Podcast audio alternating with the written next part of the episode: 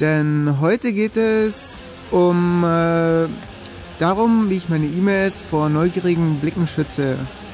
Unser Thema ist äh, E-Mail verschlüsseln. Im Studio sind Alex und Mirks und vielleicht noch Mev. Und ähm, die Musik kommt heute von Alex. Besucht uns im Chat auf irk.bn-ulm.de im Channel Dev Radio und schaut auf unsere Homepage www.ulm.cc.de slash dev slash radio. Ja, genau, herzlich willkommen. Die Musik kommt heute von mir. Heute gibt's kräftig was auf die Ohren von mir, die apokalyptischen Reiter. Zuvor will ich aber hier einem Künstler aus Ulm Gelegenheit geben, seine Musik im Radio zu präsentieren. GOT nennt sich das. Das Ganze kann man auch runterladen auf www.mp3.de. Der Link kommt nachher auf unsere Homepage. Ja, ein unabhängiger Künstler, der versucht hier ein bisschen seine Musik zu verbreiten. Ich finde die Musik richtig cool und jetzt spiele ich sie einfach mal und viel Spaß. Bis gleich.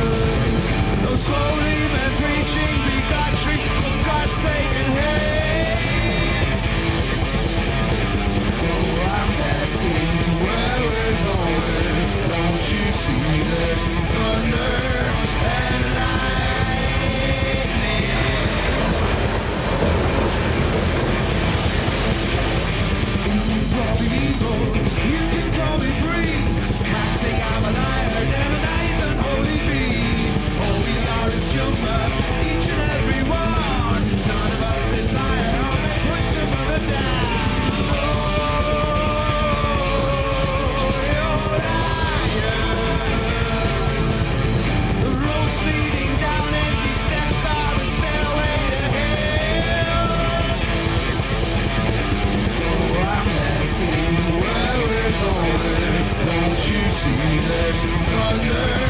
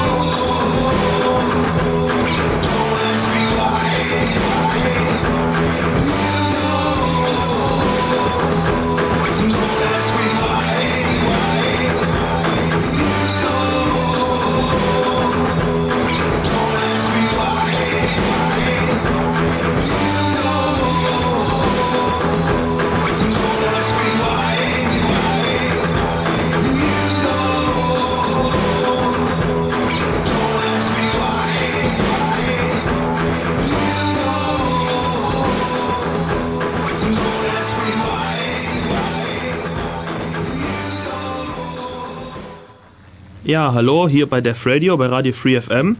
Also wie gesagt, heute geht es um E-Mail-Verschlüsselung. Äh, warum das Ganze so aktuell und so akut ist?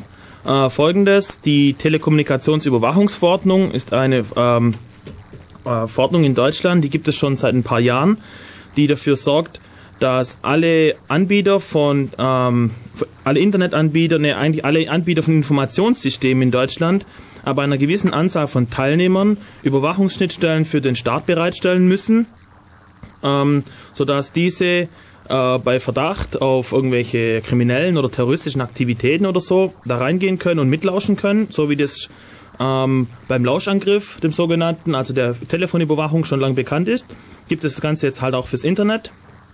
Und ähm, seit diesem Jahr ist die Frist abgelaufen für die Provider, diese Hardware zu installieren, diese Abhörschnittstellen die standardisiert sind. Und ähm, ja, und deswegen wird es jetzt auf einmal ganz aktuell für alle ähm, privaten Nutzer von E-Mail-Diensten äh, zum Beispiel, äh, weil jetzt eben nicht nur wie bisher jeder die Postkarte E-Mail quasi lesen kann, wenn er zufällig darüber stolpert, sondern jetzt ist auch eine Schnittstelle da, so geht quasi jedes Mal eine Kopie mit an den Start, wenn dieser möchte. Ähm, das Ganze läuft so, die Polizei hat keinen direkten Zugang dazu, sie braucht einen richterlichen Beschluss um äh, eine Abhörmaßnahme durchführen zu dürfen. Der, ähm, der äh, bundesweite äh, das BKA, genau, der bundesweit, die bundesweite Polizei, die darf das ohne richterlichen Beschluss. Und das Problem bei der ganzen Geschichte ist, dass nicht nur die Kriminellen, wer auch immer das sein mag, betroffen sind, sondern ja auch alle, mit, die mit diesen kommunizieren. Das bedeutet, wenn jetzt jemand im Verdacht steht, irgendwas gemacht zu haben und jetzt wird seine Mail überwacht, und ähm, eine Freundin von ihm oder so schreibt ihm jetzt eine private E-Mail. Die wird, die wird natürlich bei dieser Überwachungsmaßnahme ist die auch betroffen. Und ähm, das heißt, es wird, das trifft nicht nur diesen einzelnen Verdächtigen, sondern auch alle Leute, mit denen er kommuniziert. Und es sind oft viele, viele Unschuldige. Und äh, man muss sich fragen, ähm, okay, betrifft mich das überhaupt? Sind meine Mails, die ich so schreibe, überhaupt so wichtig? Ähm, viele sagen, das Standardargument lautet ja immer, naja, ich habe ja nichts zu verbergen. Und diese, dieser Ansatz ist leider falsch. Das Problem ist nämlich, wer bestimmt denn, was zu verbergen ist und wer nicht. Zu verbergen bedeutet ja, ich mache nichts, mit dem die Gesellschaft nicht einverstanden ist. Und ähm, das heißt, alles, was ich tue, kann ich A mit mir vereinbaren und B, die, die Gesellschaft, wenn dies wüsste, dann wäre das auch kein Problem. Das Problem ist jetzt aber, wenn man sich jetzt auf die ganzen Überwachungsmaßnahmen einlässt und die installieren lässt und so weiter, und irgendwann ändert sich die, die Meinung der Gesellschaft oder die Gesetze. Und auf einmal tut man etwas, mit dem man selber sehr wohl einverstanden ist, aber es ist auf einmal gesellschaftlich tabu oder es ist auf einmal äh, Gesetz, also gesetzeswidrig, dann ist man sehr schnell auf der schwarzen Liste. Deswegen muss man eben aufpassen, wenn man einfach sagt, ja, ja, das geht mich nicht an, das geht mich nichts an und so, was ich so schreibe, ist alles unverdächtig. Vor allem im Zusammenhang mit der Rasterfahndung wird es sehr interessant, wo äh, die Justizbehörden äh, versuchen, über äh, Katalogisierung von, von, von Menschen quasi Verdächtige oder, oder tatsächlich Täter zu finden. Das funktioniert dann irgendwie so, äh, wenn du keine Ahnung, äh, irgendwie mal im Urlaub irgendwo in einem islamischen Land warst und äh, zufällig einen technischen Beruf studierst und so weiter und noch zwei andere Kriterien erfüllt sind, dann bist du automatisch im Raster und bist dann vielleicht ein Terrorverdächtiger oder so. Und wenn du jetzt noch eine Mail schreibst oder, oder zwei, wo du vielleicht ein, zwei kritische Worte gegen, gegen den Präsidenten Bush ähm, von dir lässt, dann bist du umso stärker im Raster. Und deswegen, obwohl es ja eigentlich etwas ist, was man sagt, ja, ja, da habe ich ja nichts zu verbergen, so schlimm ist es ja nicht, ich kann ja meine Meinung vertreten, ist es eigentlich dann doch nicht so, weil man damit eben in den Filterungsrastern landet. Okay, und deswegen ähm, wollen wir heute den Leuten sagen, wie sie ihre Mails privat verschlüsseln können. Terroristen übrigens und Kriminelle tun das schon lange. Das bedeutet, die Überwachungsmaßnahmen, die betreffen die überhaupt gar nicht. Das Hauptargument, der Kampf gegen Terrorismus, der zieht überhaupt gar nicht, weil die Kriminellen und die Terroristen, die wissen sehr wohl, wie sie sich ähm, anonym bewegen können und wie sie eben verschlüsselt kommunizieren können. Naja, ähm, es war ja eh nur ein Vorwand, von daher überrascht uns das ja nicht sonderlich. Okay, das ist so quasi der Aufhänger von unserer Sendung. Ähm, jetzt spiele ich nochmal ein Lied von GOT. Ähm, das Lied heißt Blut an der Wand und das finde ich ziemlich cool und viel Spaß. Ich hoffe, diesmal verblicke ich es nicht mit diesen Knöpfen hier. Okay, viel Spaß.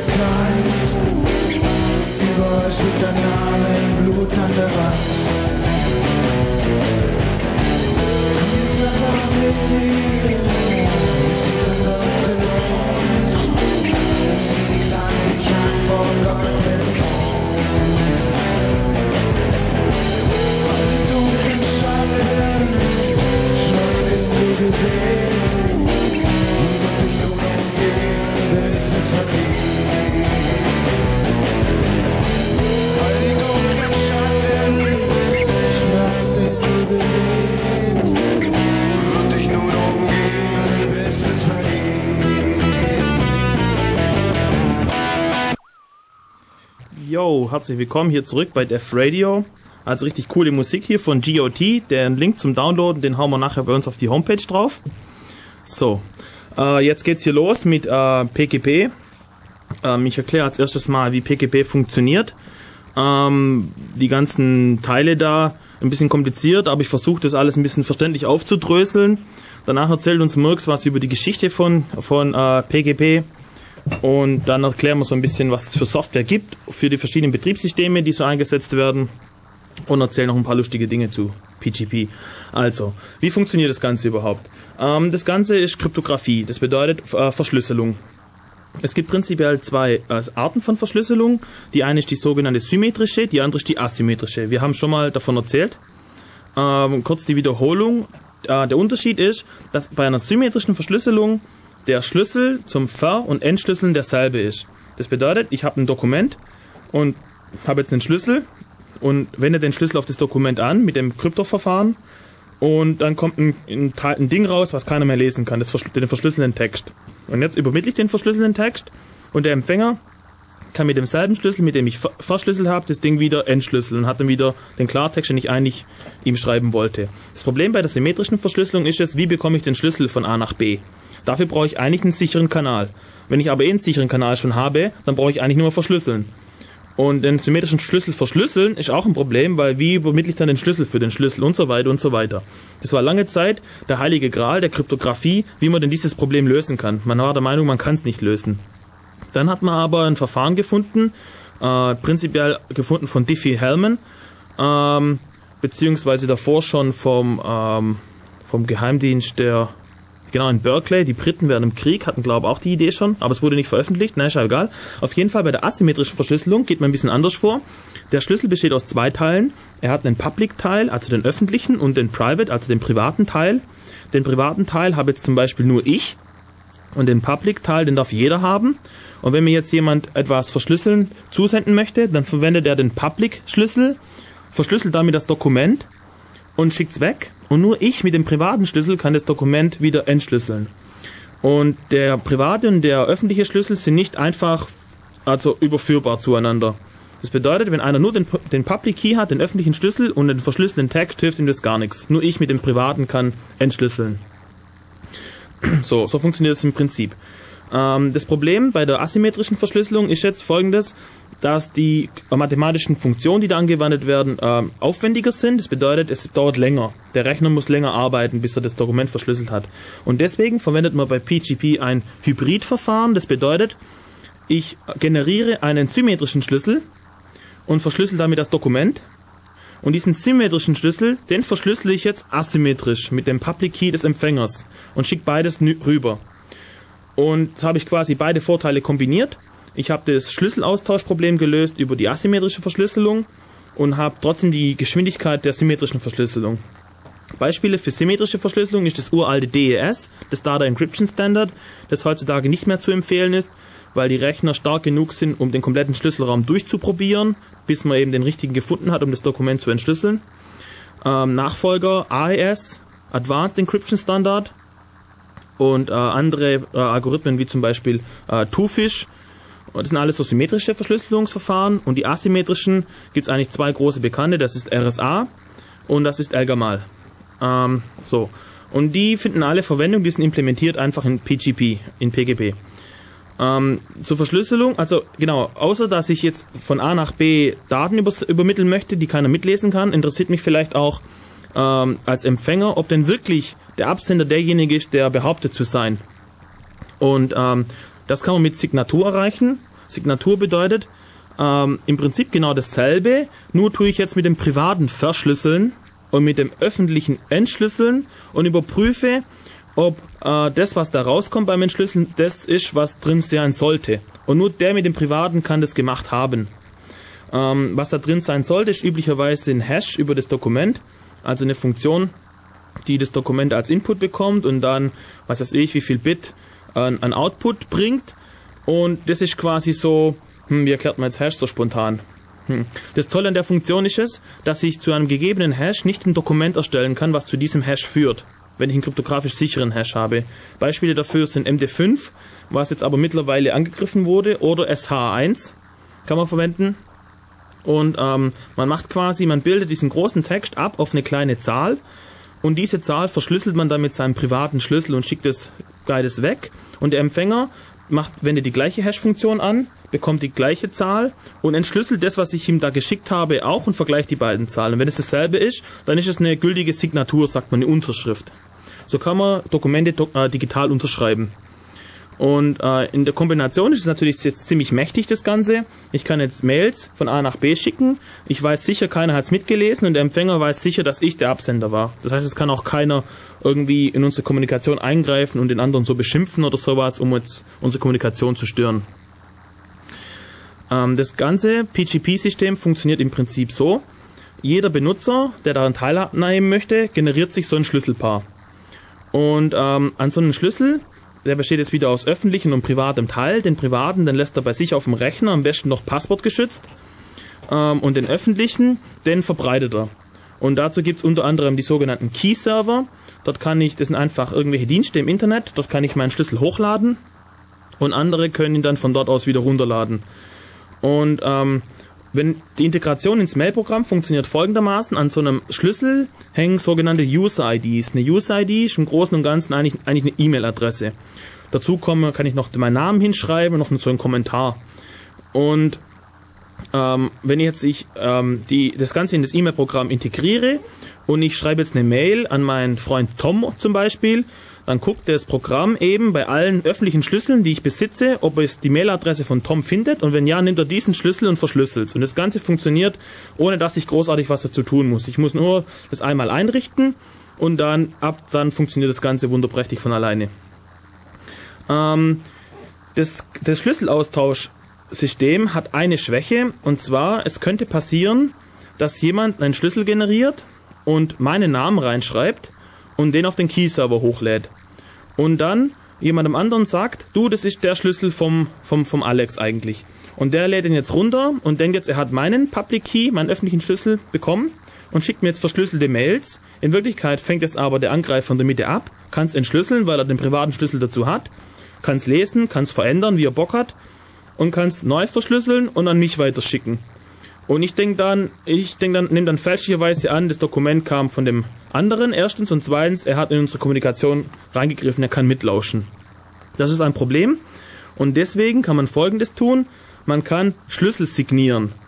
Das bedeutet, ich gehe jetzt zu meinem Kumpel und treffe mich mit ihm. Er gibt mir den Schlüssel in die Hand. Dann weiß ich sicher, aha, das ist der richtige. Und zu Hause gehe ich dann hin und unterschreibe den digital mit meinem Schlüssel. Und, und jetzt weiß ich sicher, wenn ich diesen Schlüssel verwende, das ist der richtige. Und andere können jetzt, und jetzt wird es ein bisschen kompliziert das Ganze, auf diesem Weg kann man eine sogenannte Chain of Trust aufbauen, eine Kette des Vertrauens. Das bedeutet, dass ähm, das bedeutet, dass quasi, wenn jetzt Mirks hier ähm, Tom eine Mail, eine Mail schreiben will, hat aber seinen Schlüssel nicht, und ich gebe ihm den Schlüssel und er sieht, ich habe den unterschrieben, dann kann er sagen, na gut, dem Alex vertraue ich, dass er die Identität überprüft hat, also vertraue ich jetzt auch diesen Schlüssel und kann ihm jetzt ähm, die Mails schicken. Das geht beliebig weit, über beliebig viele Stufen und manchmal ist es auch sogar nötig. Ich habe zum Beispiel das Problem, ich lade vom Internet eine Software runter und von einem Server und will jetzt sicher gehen, dass jetzt kein Angreifer die Software kompromittiert hat.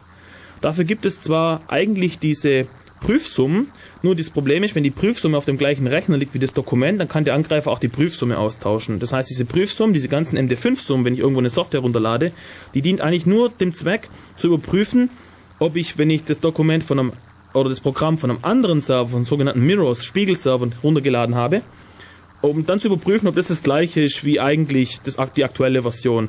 Aber Sicherheit, dass es das richtige Dokument ist, habe ich nicht. Das habe ich erst, wenn ich die Signatur überprüfe. Wenn quasi der Autor äh, seine Software unterschrieben hat digital. Jetzt brauche ich aber den Public Key von diesem Auto. Wie bekomme ich den? Ich könnte von einem Key-Server runterladen, aber was ist, wenn ein Angreifer den falschen Key da eingeschleust hat? Ich muss es also irgendwie überprüfen. Und da könnte so eine Chain of Trust funktionieren, wenn ich zum Beispiel sage, na gut, äh, das Ganze ist verschlüsselt, äh, Quatsch, äh, dieser öffentliche Schlüssel ist signiert vom, vom Schlüssel von Debian und davon kenne ich einen Maintainer und dem vertraue ich, dann kann ich sagen, okay, das passt, da ist jetzt keiner dazwischen gekommen. Äh, wie genau man so Identitäten überprüft und so weiter, das erkläre ich nachher. Jetzt machen wir hier ein bisschen Musik. Wie gesagt, heute spiele ich die apokalyptischen Reiter. Äh, die Band kreuz und quer. In den ersten zwei Alben hatten sie noch einen anderen Schlagzeuger wie später. Der Stil hat sich dadurch geändert. Aber trotzdem kann man die nicht richtig einordnen. Ich stellenweise ein bisschen hart für die sanften Gemüter, vielleicht einfach ein bisschen leiser drehen, aber es gibt genug Leute, die das auch gern hören. Und deswegen äh, legen wir jetzt mal los. Ich hoffe, dieses Mal verblicke ich es nicht mit diesen Knöpfen. Irgendwie bin ich heute nicht so gut drauf. Okay, ähm, viel Spaß. So, hallo, willkommen zurück hier bei Def Radio, hier bei Radio Free FM. Heute geht es um PGP, um E-Mail-Verschlüsselung. Ähm, ich habe vorher erklärt, wie das System prinzipiell funktioniert. Jetzt geht es darum, ein bisschen Sicherheit noch reinzubringen. Das Problem, wie ich vorher erwähnt habe, ist es, dass man ähm, gefälschte Schlüssel einem unterschieben könnte und damit so eine, eine sogenannte Man-the-Middle-Attacke, quasi der, der Angreifer, der in der Mitte sitzt und jeder von den anderen Kommunikationspartnern denkt, der kommuniziert direkt mit dem anderen und der in der Mitte lauscht alles mit und kann es manipulieren und so weiter.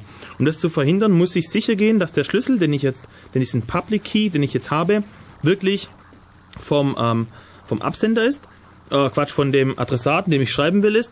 Und äh, das kann man folgendes tun. Also entweder, wie vorher gesagt, der gibt mir den kompletten Schlüssel, irgendwie auf CD oder auf Diskette oder auf USB-Stick oder was. Und das ist die eine Möglichkeit, ist aber manchmal ein bisschen umständlich, deswegen gibt es eine andere, eine viel praktischere.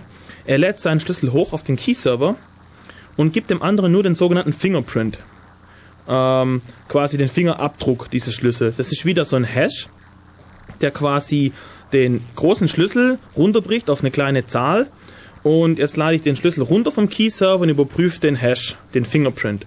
Und der Fingerprint, der ist groß genug und diese mathematische Funktion, die da verwendet wird, ist gut genug, sodass man sicher gehen kann, wenn der Fingerprint stimmt, ist es der richtige Schlüssel. Weil es eben nicht möglich ist, einen Schlüssel zu generieren, der, der zu einem gegebenen Fingerprint passt.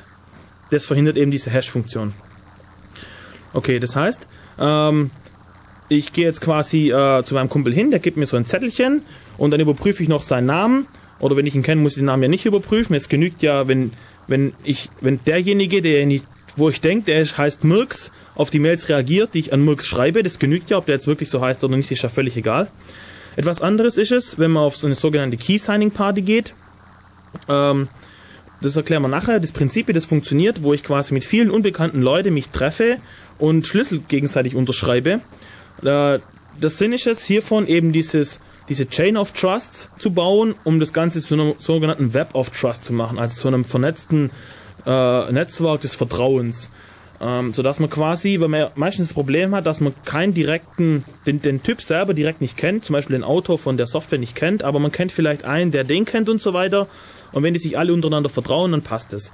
Ähm, die äh, Implementierung von der GNU von PGP, die sogenannte GNU-PG, äh, bringt ein System mit. Ich weiß es nicht gerade auswendig, ob das die PGP Referenzimplementierung auch mitbringt, dass ich quasi definieren kann, wie sehr vertraue ich dem Benutzer, also so ein, so ein User Trust angeben kann.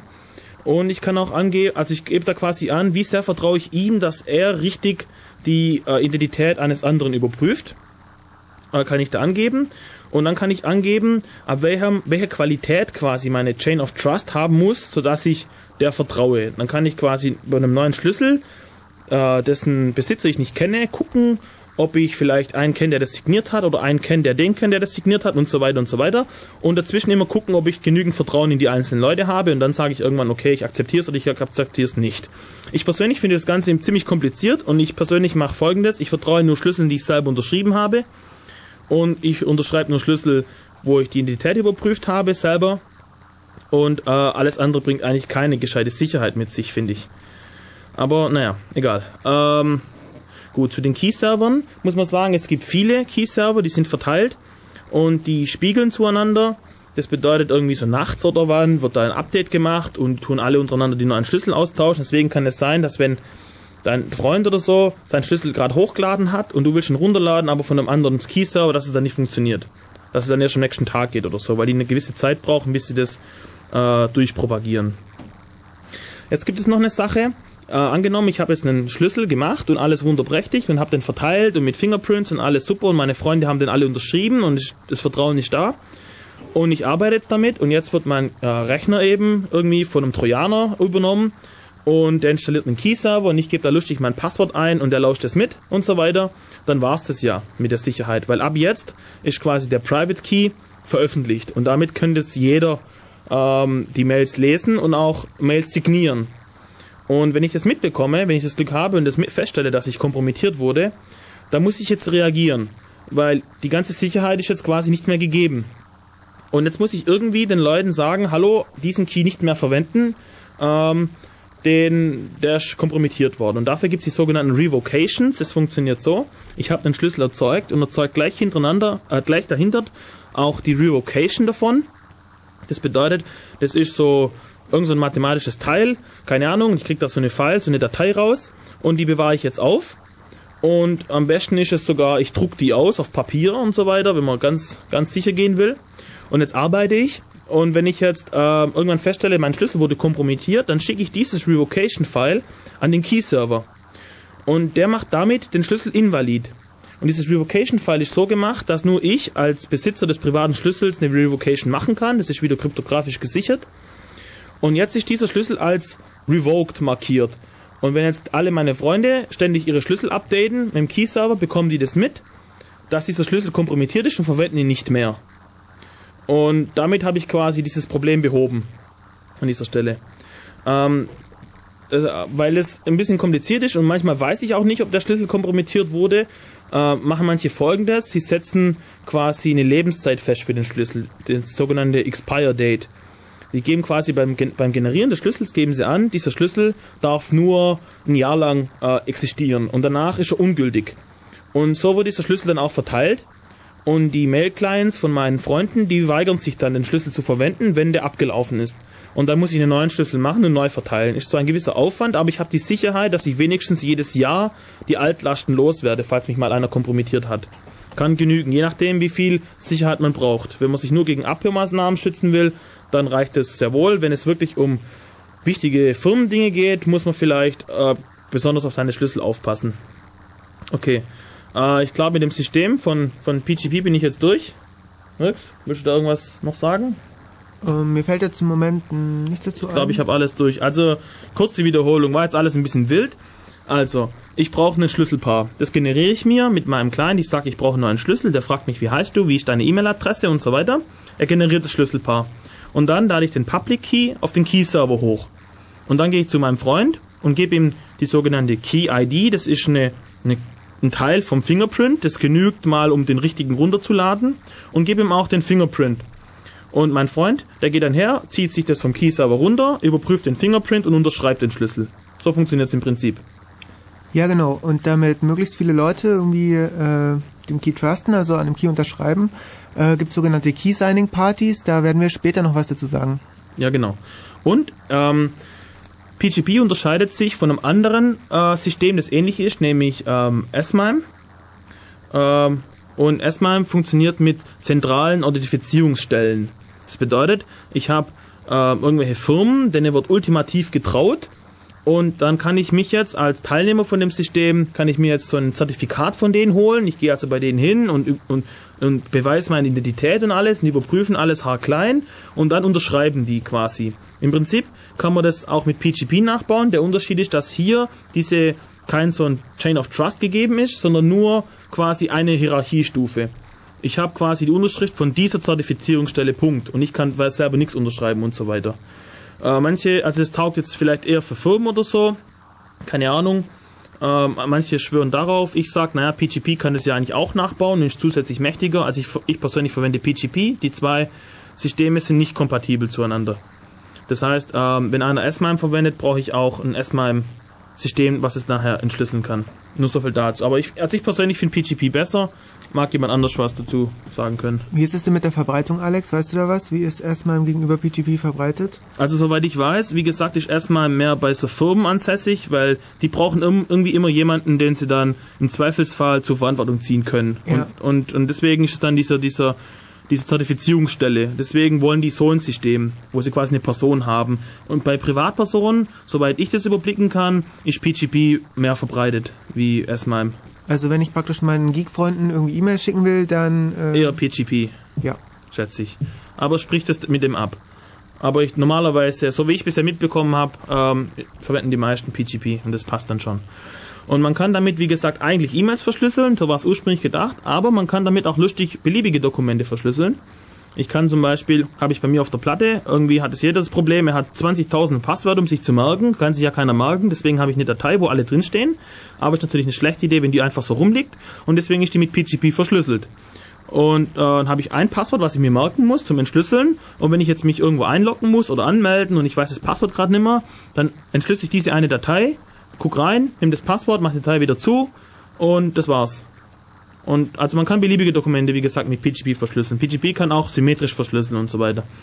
Okay, beziehungsweise GNU PGP. Ob PGP das kann, weiß ich gar nicht. Ich arbeite gar nicht mit PGP. Also ich arbeite halt mit der freien Implementierung von der GNU. Ich weiß nicht, wie weit die, die Funktionalität. Also in dem Open PGP Standard ist es, äh, glaube ich, drin. Also ich denke, Okay. es müsste, dürfte kein Problem sein. Okay, cool. Also gut, äh, jetzt machen wir wieder ein bisschen Musik hier. Ähm, wieder die Reiter. Wie gesagt, heute ist Reitertag hier. Ich hoffe, ich finde jetzt hier den richtigen Player. Okay, viel Spaß. Hallo, hier sind wir wieder von der Radio. Mittlerweile hat Mev zu uns gefunden, er ist auch im Studio. Einen wunderschönen guten Morgen. Er hätte uns beinahe Kaffee mitgebracht. Ja, nur beinahe. Ich habe kein Gefäß gefunden, aber das ist eine andere Geschichte. die Vase genommen, Mann. Ja, Vasen. Mache ich nächstes Mal, ja. Bringe ich den Kaffee in einer Colaflasche mit. Ist doch sonst irgendwie improvisationsfähig. Ja, ich habe dann selber getrunken. Danke, Kumpel. Hey, deshalb bist du schnell hier. Okay, es geht weiter mit der Geschichte von PGP. Die ist irgendwie recht wirr, beziehungsweise recht abenteuerlich, kann man sagen. Und äh, die hört einfach dazu, muss man ein bisschen erzählen. Und zwar, es hat alles angefangen mit Philipp Zimmermann. Der hat äh, im Juni 1991 ähm, PGP 1.0 als Freeware released. Und zwar äh, war er Atomgegner und wollte sicher, äh, sicheres Kommunizieren via BBS äh, ermöglichen. BBS? Ja, ich denke, das ist. Ich bin mir nicht genau sicher. Äh, Ups. ist es dieses Bullet-in-Board-Zeugs? Ah, das kann Ich weiß sein. nicht, so p- prä-WWW-kommunikativ. Ja, das kann sein, ja. Äh, werden wir gleich nochmal recherchieren. Äh, Mev, wo du schon mal hier bist. Ich wusste schon dahinter. Ähm, okay, Auslöser für die Freeware. Jetzt wird's interessant. Das ist nämlich ein Gesetzesentwurf, der Verschlüsselung nur mit Hintertür für den Staat erlaubt. Also äh, der Staat braucht eine Hintertür, ansonsten ist Verschlüsselung nicht erlaubt. Das war damals ein Gesetzesentwurf und der war als Antiterroristenmaßnahme gedacht. Da finden wir Parallelen wieder zu der jetzigen Politik. Ähm, ja, kurz nach dem Release äh, dieser Version verbreitete sich rasant im Netz und fand auch so den Weg nach Europa bzw. Länder außerhalb der USA. Und äh, deshalb wurde äh, Zimmermann im Februar 1993 dem Export von Munition ohne Lizenz beschuldigt. Weil Kryptosysteme mit Schlüsseln größer 40 Bit als Munition im Sinne der US-Exportbestimmungen geahndet wurden. Also es ist ein bisschen strange, aber die haben eben äh, gedacht, man bräuchte Kryptosysteme nur für Waffen, also man könnte nur in Waffen einbauen und so äh, Verschlüsselungstools, Enigma. Äh, wir, erinner wir erinnern uns an den Zweiten Weltkrieg. Ich glaube, in Frankreich sind da auch ähnliche Bestimmungen, was Verschlüsselung angeht. Die Bestimmungen sind so um die Jahrtausendwende gelockert worden. Ich bin mir jetzt nicht sicher, wie es mit Frankreich aussieht. Aber das ähm, war auf jeden Fall damals noch recht hart. Und äh, PGP verwendet dann natürlich in allen Varianten, die da released wurden oder die da im Umlauf waren, äh, mindestens 128-Bit-Schlüssel. Also das war weit drüber über diese 40-Bit.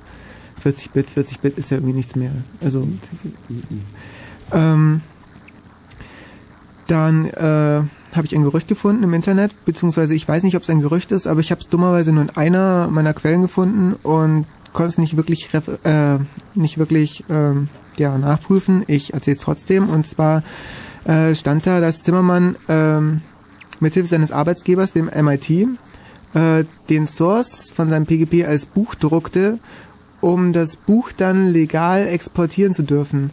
Und äh, dass das dann im Ausland wieder eingescannt wurde und dort äh, eben dann diese Variante aus dem eingescannten Buch, das wahrscheinlich Zeichen für Zeichen gleich war, ich weiß nicht, vielleicht haben sie sie auch nur behauptet, dass sie es getan hätten, ähm, ja, verbreitet wurde. Auf jeden Fall ließ es sich durch irgendwelche komischen Exportbestimmungen nicht aufhalten und verbreitet sich lustig durch die Gegend. Ähm, ja, wie ich gerade schon gesagt habe, äh, um die Jahrtausendwende, erst seit 1999 hat sich die Gesetzgebung bezüglich starker Verschlüsselung in den USA geändert. Und zwar haben sie jetzt eingesehen, dass es auch für private Zwecke, beziehungsweise für nicht, ähm, privat ist nicht ganz richtig, einfach für nicht äh, äh, kriegerische Zwecke, sage ich jetzt mal, äh, Verschlüsselung geben kann und unterscheiden da jetzt nun und es gibt, soweit ich weiß, äh, eine Zertifizierungsstelle für starke Kryptographie. Ähm, da wird irgendwie Code, der da zum Export freigegeben werden soll, äh, 30 Tage re reviewed und dann kann er abgelehnt werden oder nicht. Aber normalerweise wird der nicht abgelehnt. Also normalerweise wird er durchgewunken. Habe ich gelesen. Ähm, das war das eine Problem. Zum anderen gab es da schon frühe Patentprobleme. Nämlich äh, das eigene symmetrische Verschlüsselungsverfahren von Zimmermann, das er Bass-O-Matic genannt hat. Das war recht unsicher. Das wurde auch relativ bald kompromittiert, also geknackt. Als Ersatz äh, traten IDEA und RS, äh, RSA äh, ein. Jedoch war RSA patentiert und da war eine Lizenz nötig. Also das Patent beschränkt sich auf die USA.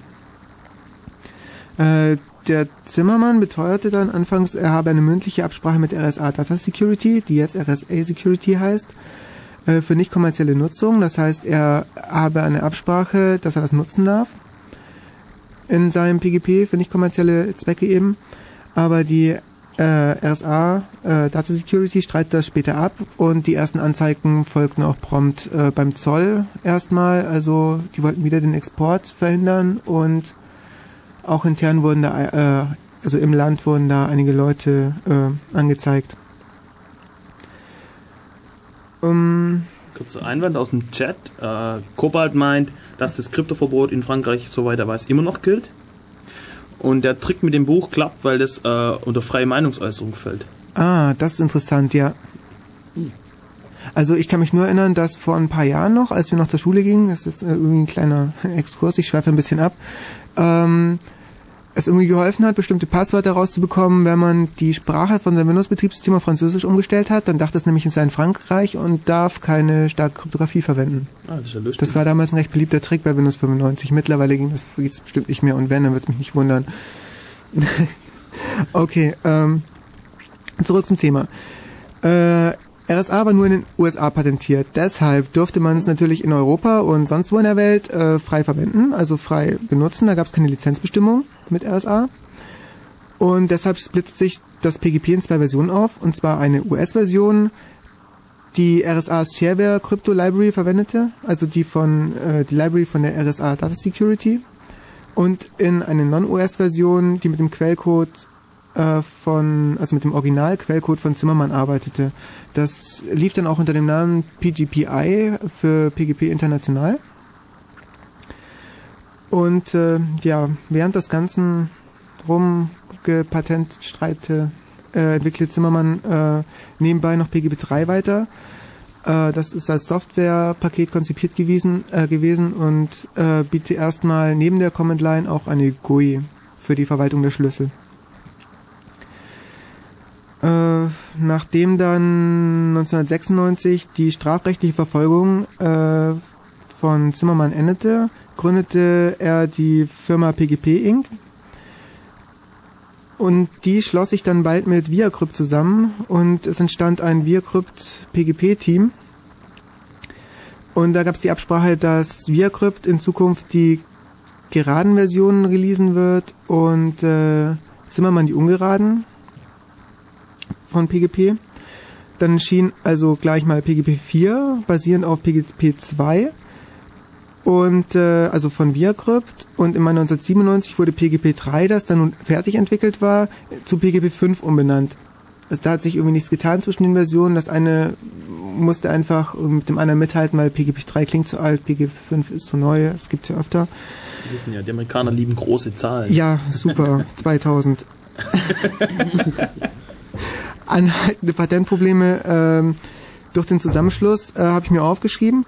Also es war dann so, dass, ähm, dass durch den Zusammenschluss äh, von ViaCrypt mit äh, äh, Zimmermann äh, oder mit dem Team um Zimmermann ähm, die äh, Rechte von ViaCrypt den, ähm, den RSA-Algorithmus in der USA zu verwenden. Also die hatten das lizenziert, aber die sind dann irgendwie, ähm, ich glaube, sie haben da schlechtere Konditionen gekriegt. Also äh, RSA Data Security hat gesagt, äh, wenn ihr euch zusammenschließt, seid ihr eine andere Firma und dazu, äh, dann geben wir euch neue Konditionen, dann dürft ihr das weiterhaben und die waren irgendwie schlecht.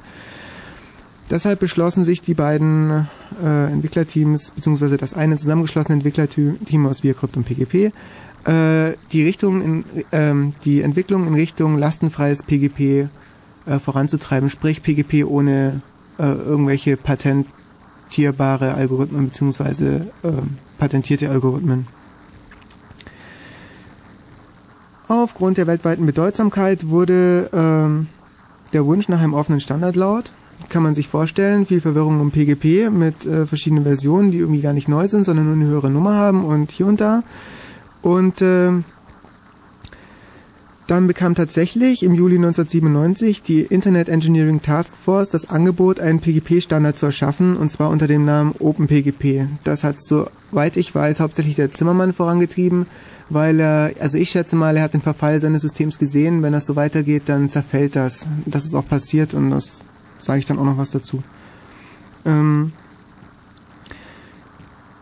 gleichzeitig, beziehungsweise nach diesem Standard entsteht äh, gleich eine freie Implementierung, das GNU-PG von der Free Software Foundation.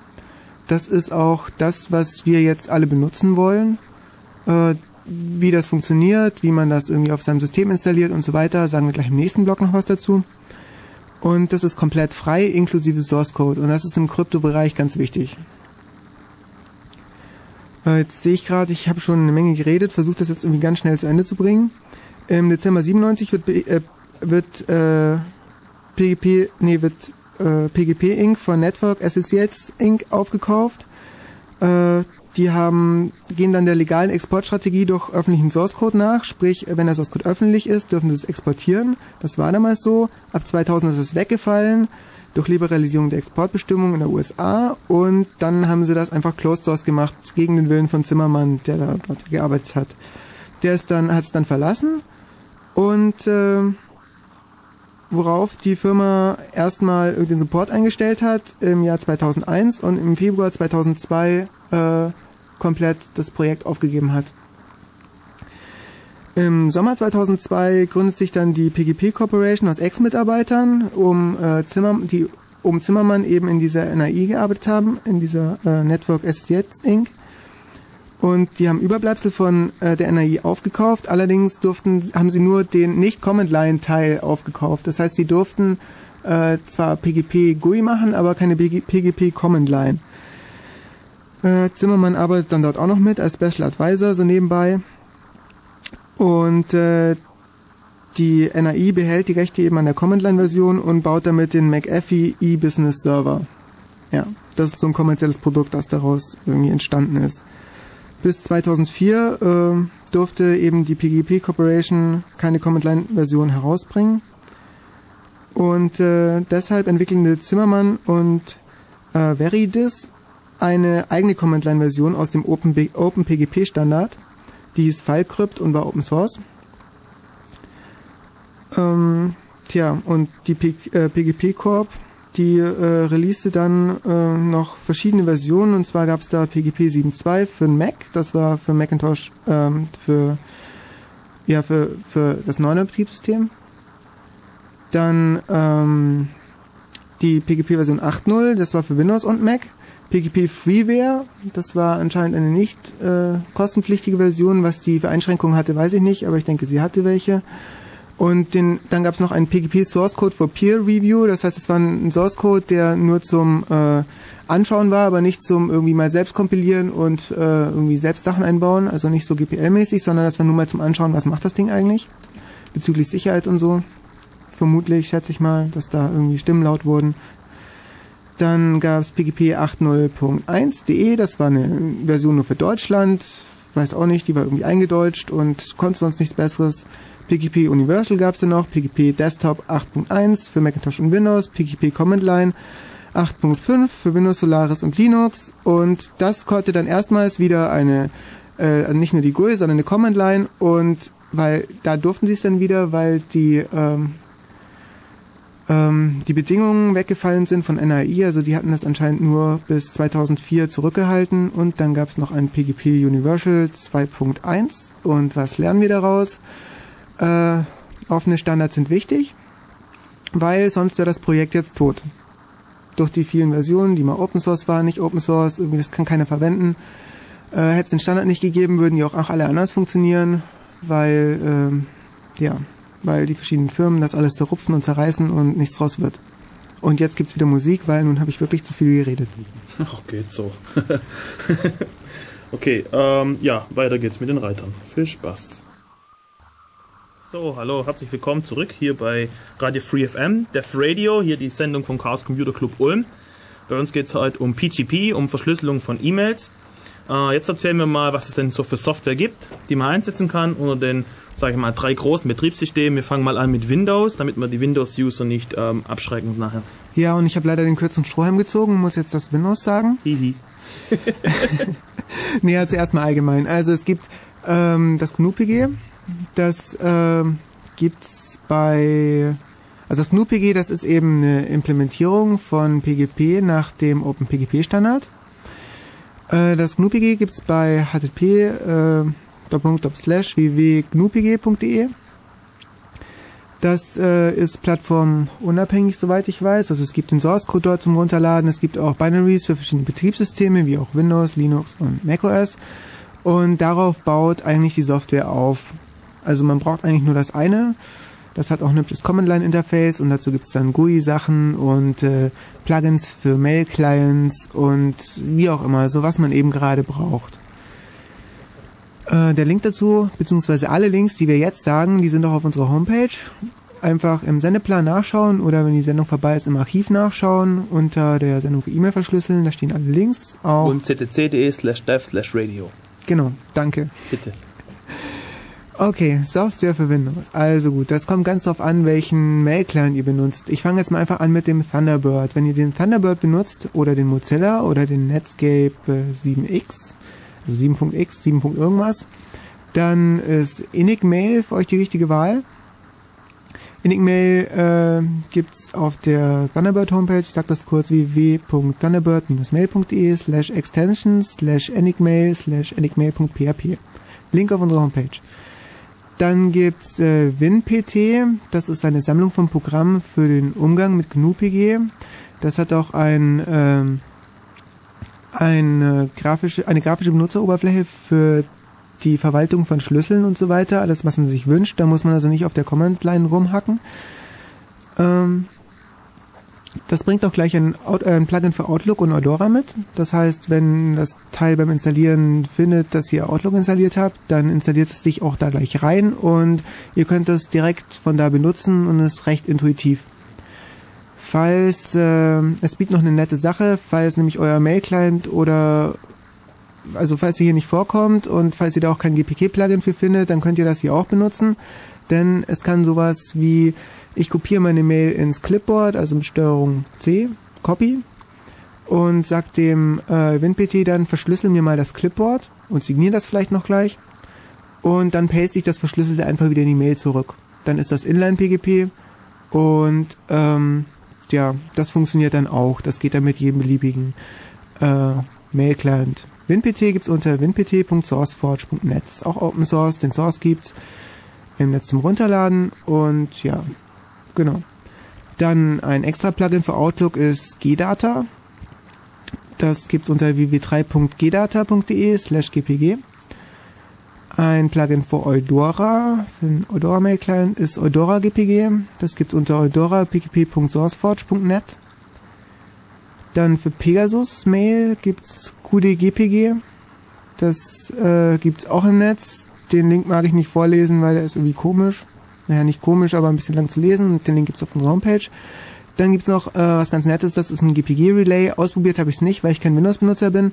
Aber es verspricht, äh, on-the-fly E-Mail-Verkehr zu verschlüsseln und wieder entschlüsseln, so dass es mit jedem Mail-Client funktioniert. Also als Proxy-Server quasi. Es installiert ein, ein POP-Proxy, schätze ich mal. Und dass der User irgendwie nicht so viel davon mitkriegt. Gut, weiß ich nicht, ob es funktioniert. Ähm, vermutlich schon. Ist auch Open Source. Und den Link dazu gibt's auf unserer Homepage. Und ähm, ja, generell würde ich sagen, wenn jemand irgendwie sicherheitsbewusst ist und äh, äh, Mails verschlüsseln will, wir wollen das jetzt irgendwie niemandem ausreden, das unter Windows nicht zu tun, aber äh, Windows ist halt irgendwie so unsicher, dass es nicht wirklich sicherer macht, das Ganze. Also packt euer Windows weg und installiert euch ein Betriebssystem. Aber ja, Äh, aber ansonsten, wenn das nicht geht oder weil irgendwie ihr Windows braucht oder Eltern Windows brauchen oder Arbeitgeber Windows braucht, dann installiert GPG, dann seid ihr wen- wenigstens e-mail-technisch schon mal auf der sicheren Seite. Und beachte die Sicherheitshinweise vom letzten Chaos-Seminar. Auf ulmccc.de gibt es das Video dazu. Ja, genau, ist direkt auf unserer Startseite verlinkt. Äh, wie hieß das noch? Äh, Windows-Sicherheit, so. Ja, irgendwas mit Windows-Sicherheit. Ja, genau, äh, Windows-Sicherheit am Heim-PC. Da könnt ihr euch das Video ziehen und äh, da wird nochmal alles erklärt, weshalb ich hier so ablästern tue. und jetzt kommt der Alex mit Software für Linux. Ja, unter Linux. Ähm, es gibt natürlich den Mozilla äh, Thunderbird auch für Linux und da kann man genauso das Enigmail-Plugin verwenden. Das ist genau analog zu der Verwendung ähm, unter Windows. Ähm, was man auch machen kann, man verwendet einfach GNU-PG als sogenanntes Backend quasi, äh, das eigentliche Verschlüsselungsprogramm und verwendet dann äh, Plugins für die Mail-Clients, zum Beispiel für einen MUT, den ich verwende. Und den muss man dann mit den richtigen, der ruft dann GPG mit den richtigen Command-Line-Optionen auf und dann wird das alles verschlüsselt. Und äh, da kann man das auch dann in Pine reinpacken oder in beliebige äh, Mail-Clients. Ich glaube sogar, äh, Enigmail unter Linux verwendet GNU-PG als Backend. Da bin ich mir jetzt aber gerade nicht ganz sicher. Ich verwende das nicht. Ja, da gibt's eigentlich nicht viel zu sagen. GNU-PG runterladen, in, äh, installieren, wahlweise mit apt-get install oder mit rpm-i oder je nachdem, wie eure Distribution heißt.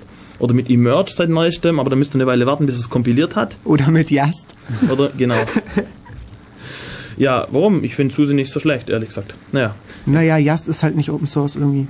Warum nicht? so, so busy Open Source ist doch, oder? Nicht, dass ich wüsste, es ist sogar kommerziell, also man muss es direkt kaufen. Man kriegt keine freie Yast-Implementation äh, von SUSE.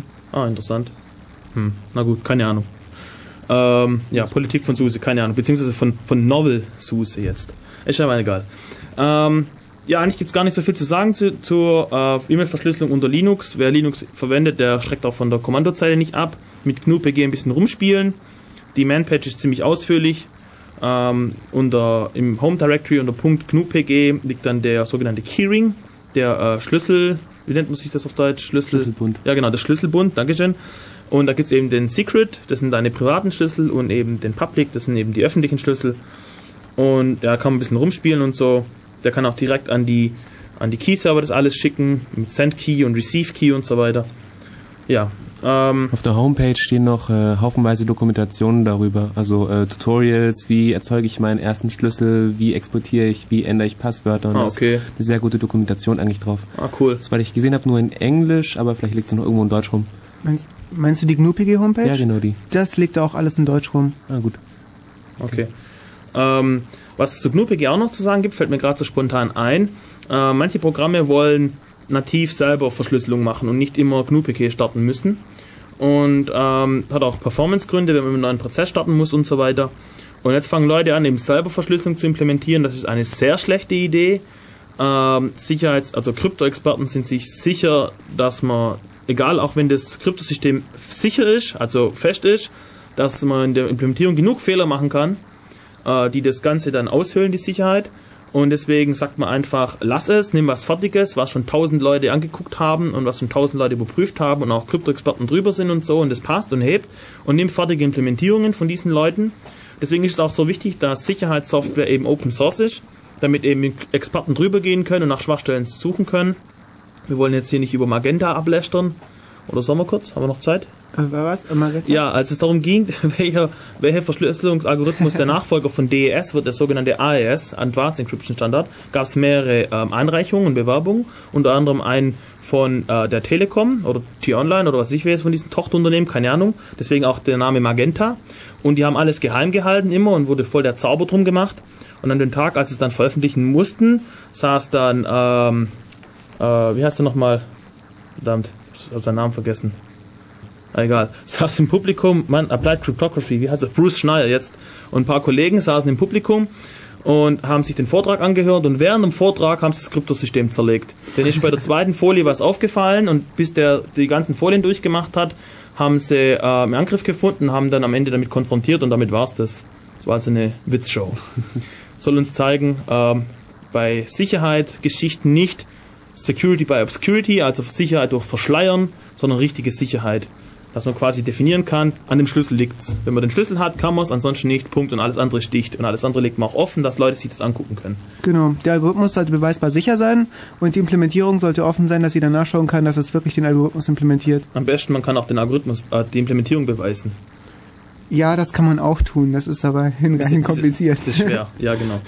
Okay, ähm, ja, und genau, und deswegen, weil man nicht selber äh, Kryptosysteme implementieren soll, gibt es mittlerweile eine Library, GNU-PG ME, GNU-PG Made Easy heißt es quasi, das ist eine Bibliothek, eine C-Bibliothek, gibt es aber auch mittlerweile für Python und, keine Ahnung, bestimmt auch für Perl und so weiter, haben halt, ist ja nicht so schwer, muss aber so ein, so ein Teil da, so eine Schicht dazwischen ziehen. Und äh, das ist quasi die GNU-PG-Implementierung als Bibliothek, kann man die dann in sein Programm mit reinhängen. Das ist ziemlich praktisch. Okay, ähm, ja, das war es eigentlich zu Linux. Jetzt machen wir noch ein bisschen zu macOS. Nix? Ja, hänge ich gleich mal an. Ähm, zu macOS äh, gibt es auch äh, tolle Software. Die meisten Leute werden da wohl das Mail.app benutzen, das beim System gleich dabei ist. Also das Mail-Programm, das quasi bei dem OS X wie drin liegt. Äh, dafür gibt es GPG Mail. Das ist auch ein Plugin. Das holt man sich einfach äh, unter dem Link auf unserer Homepage und äh, installiert das und dann baut sich das da ein mit so einem Verschlüsseln-Button und so einem Entschlüsseln-Button und äh, so einem Signieren-Button und äh, dann macht es das auch alles für einen automatisch.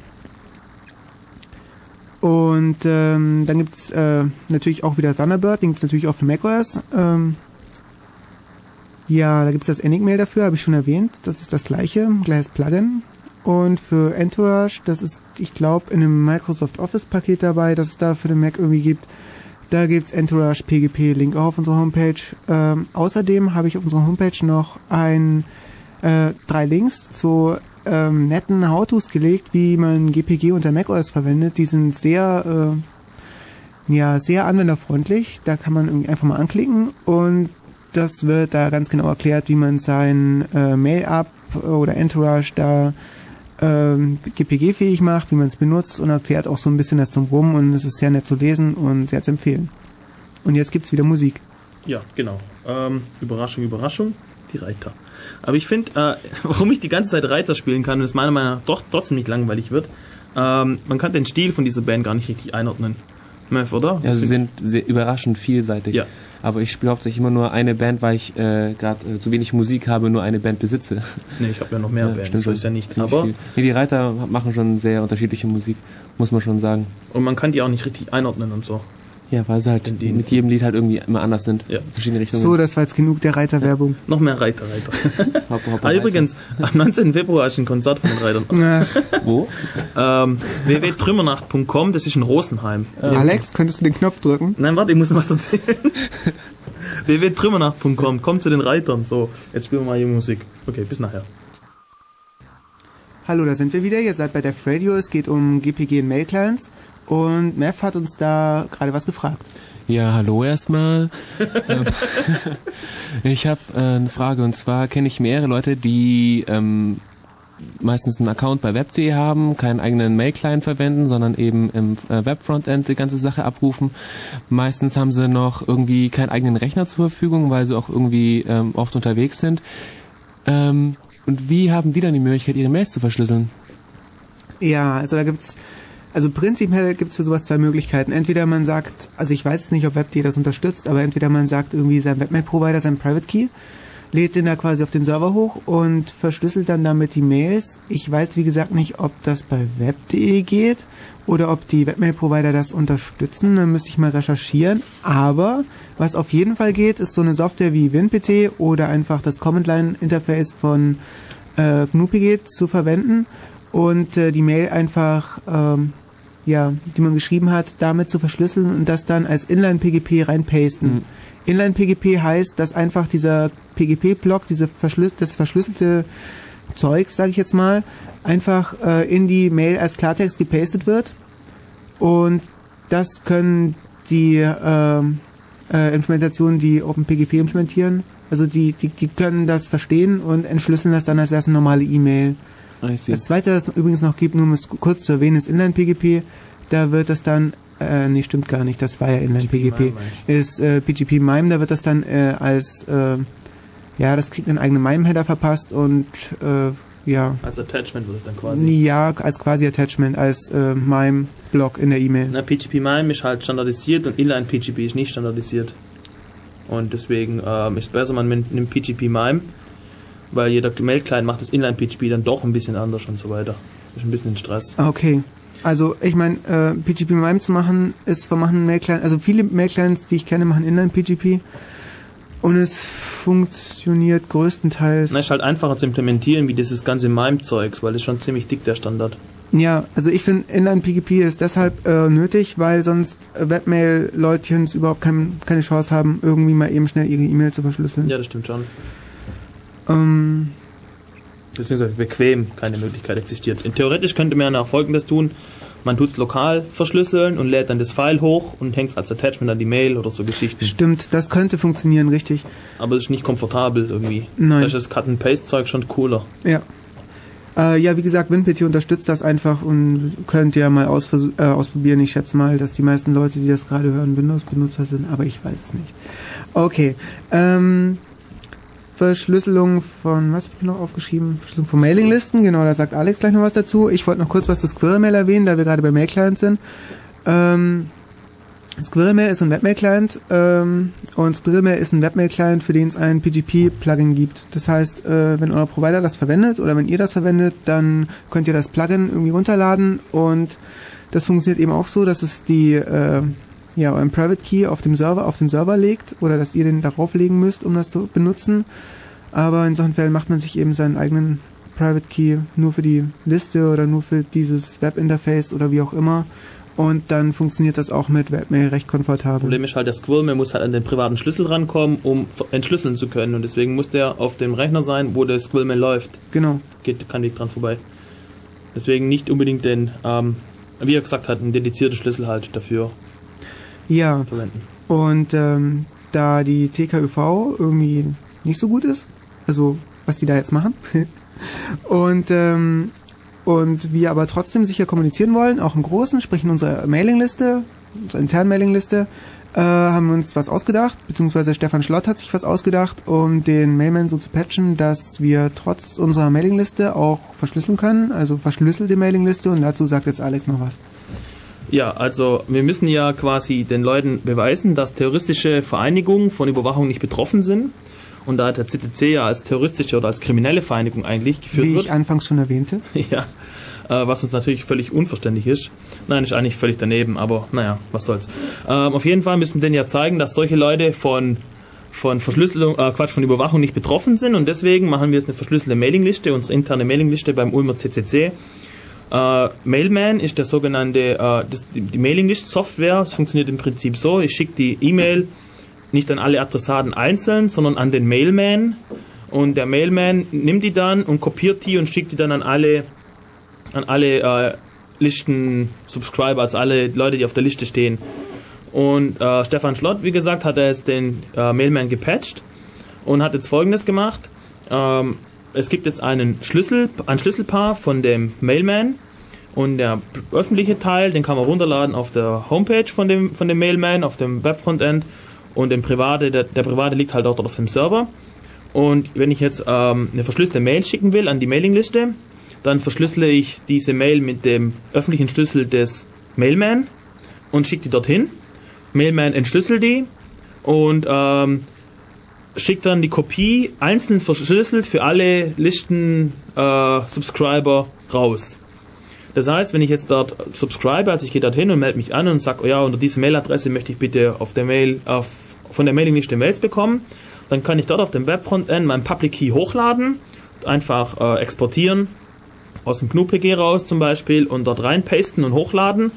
Ähm, wir arbeiten jetzt vielleicht auch dran, dass man es auch per Mail verschicken kann oder sowas, weil manche mögen irgendwie äh, so diesen Medienbruch nicht. Naja, wie auch immer. Auf jeden Fall kennt dann der Mailman meinen oder die meinen äh, öffentlichen Schlüssel, besser gesagt alle öffentlichen Schlüssel von allen Listenteilnehmern und packt dann die Mails quasi um und verschlüsselt die einzelnen, schickt die raus. Und ähm, er signiert sie mit seinem Schlüssel, das heißt, ähm, ich weiß dann, diese Mail kommt tatsächlich vom Mailman. Plus, wenn der Absender seine Mail signiert hat, schreibt er das unten rein. Die Signatur vom Absender erhalten, geht irgendwie nicht so gescheit. Das liegt an diesem MIME-Zeugs. Ähm, in dem Moment, wo er entschlüsselt, fliegt die Signatur mit weg. Und er kann nicht, die Signatur nicht reproduzieren, weil er nicht den privaten Schlüssel hat von dem Absender. Äh, da geht es jetzt ziemlich tief in diese Standarddingens. Manchmal, also in manchen Konstellationen geht's dann und so weiter. Aber wir haben jetzt das so gemacht. Äh, es genügt ja, ich vertraue ja dem Mailman und äh, muss ich ja, sonst bringt ja das Ganze nichts. Und der Mailman schreibt dann drunter, ob das Ding signiert war vom ursprünglichen Autor oder nicht. Und das genügt ja dann eigentlich. Ja genau, das haben wir am Laufen im Moment äh, im Testbetrieb. Ähm, hoch, die Homepage soll jetzt mal haben. Da kann ich mal raussuchen. Weil wenn da jemand Bock hat, kann er sich da mal subscriben und damit rumspielen und rumtesten. Und ja, der, der Patch wird auch veröffentlicht und so weiter. Also ich schätze mal, dass es früher oder später noch in den Mailman übergehen wird. Hast du die Adresse? Äh, ich würde sagen, wir schreiben den Link einfach auf unsere Homepage. ja, genau, gute Idee. Also wir haben wie gesagt die Testliste und ihr könnt die ausprobieren. Die- Äh, den Patch von dem Mailman gibt's mittlerweile auch online, aber ich hab's gerade nicht da und wir schreiben es dann Okay. auf die Homepage und guckt einfach mal in so 10 Minuten oder so, dann ist das da auch drauf. Also coole Arbeit von Stefan Schlott. Wunderprächtig. Okay, ähm, jetzt haben wir noch was und zwar die äh, Key Signing Partys. Haben wir vorher erwähnt, wie die funktionieren. Da Ah. haben wir ein bisschen wenig Zeit dafür. Echt? Oh, so also kurz, um was es da geht bei Key Signing. Ja. Ähm, viele Leute treffen sich und wollen sich gegenseitig die Schlüssel unterschreiben. Das müssen wir jetzt irgendwie organisiert bekommen. Und falls ihr da mal teilnehmt, kurz quasi die Gebrauchsanweisung, wie man, wie man da vorgeht. Also, man meldet sich vorher an, schickt seinen öffentlichen Schlüssel ein und der Organisator dann, der, der nimmt alle öffentlichen Schlüssel, die Fingerprints davon mit den User-IDs, also den Mailadressen und so und diesen Fingerprints, listet er auf, auf Papier und druckt's aus oder auch als äh, digitale Datei und verteilt die dann irgendwie oder die kann man dann irgendwo runterladen. Ähm, dann bei diesem, bei diesem Treffen dann äh, verkündet der äh, Organisator den Hash von dieser Datei, damit, wenn man die digital bekommt, auch wirklich die richtige hat, nicht jemand anders einen Schlüssel eingeschleust hat oder so weiter. Oder man hat eben das Papier, wo alle draufstehen. Und jetzt geht einer nach dem anderen vor und sagt, hi, ich bin der und der, zeigt seinen Perso, äh, seinen Personalausweis und sagt und liest seinen Fingerprint vor. Und jetzt kann jeder quasi, eigentlich müssten wir ja jetzt mitschreiben, aber um das komfortabel zu machen, steht es ja auf dem Papier, man muss es nur überprüfen und hakt es dann ab. Und ähm, entscheidet dann quasi, ob man den jetzt signieren möchte oder nicht, ob einem das genügt, ob man dem jetzt vertraut oder ob die Identität überprüft ist und so weiter. Das kann jeder für sich entscheiden. Und dann stellt sich so jeder vor und so. Und ähm, danach geht man heim, hat so die riesen Liste und muss dann alle Schlüssel durchgehen und signieren und auf den Key-Server hochladen. Das war's im Prinzip. Und das Sinn davon ist eben dieses Web of Trust zu verflechten. Das ist die Idee davon. Okay. Ähm, ja, dann werden wir schon soweit. Ähm, unsere Zeit ist fast zu Ende. Wir werden, denke ich, noch einen Song am Schluss spielen. Ähm, als kleines Fazit von unserer Sendung ähm, möchte ich noch sagen, wenn ihr, ähm, wenn ihr euren Fernseher anschaltet und da irgendwie ein kleines Mädchen singen hört, dass die Gedanken sind frei singt oder so von irgendeinem E-Mail-Provider, dann glaubt ihr nicht, denn die Gedanken sind nicht mehr frei seit dem 1. Äh, Januar in euren E-Mails. Also ihr müsst das schon selbst in die Hand nehmen. Jo. Ähm, nächste Sendung? Nächste Sendung. Äh, wir haben jetzt ein. Chaos-Seminar jetzt erstmal wieder. Ja, Frank da, Kargel sagt was, ja. da sind wir uns noch nicht sicher, ob es dazu gleich im Anschluss eine Sendung geben wird oder Der erst ein bisschen Zeit später. hat, ja. Genau. Das Chaos-Seminar geht um ähm, Semantic Web, glaube oder? Ja, die Infos dazu gibt's auf unserer Homepage www.ulm.cc.de. Äh, kommt alle zum Chaos-Seminar und ähm, Und zwar ist das jeden zweiten Montag im Monat, genau. 20 Uhr an der Uni im Hörsaal 20. Ja, genau. Eintritt ist frei. Äh, Beschilderung hängt überall an der Uni aus, das heißt, ihr könnt es quasi nicht verfehlen. Genau. Ansonsten gibt es auch eine Wegbeschreibung, glaube online auf der Homepage. Ja, und die gibt's, CD. die, die gibt's außerdem, genau. Also nächste Sendung gibt's, aber wir wissen noch nicht genau was, aber es wird auf jeden Fall lustig. Okay, alles klar. Gut, das war's. Und tschüss. Ja. Schönen Sonntag noch. Ciao. Und tschüss.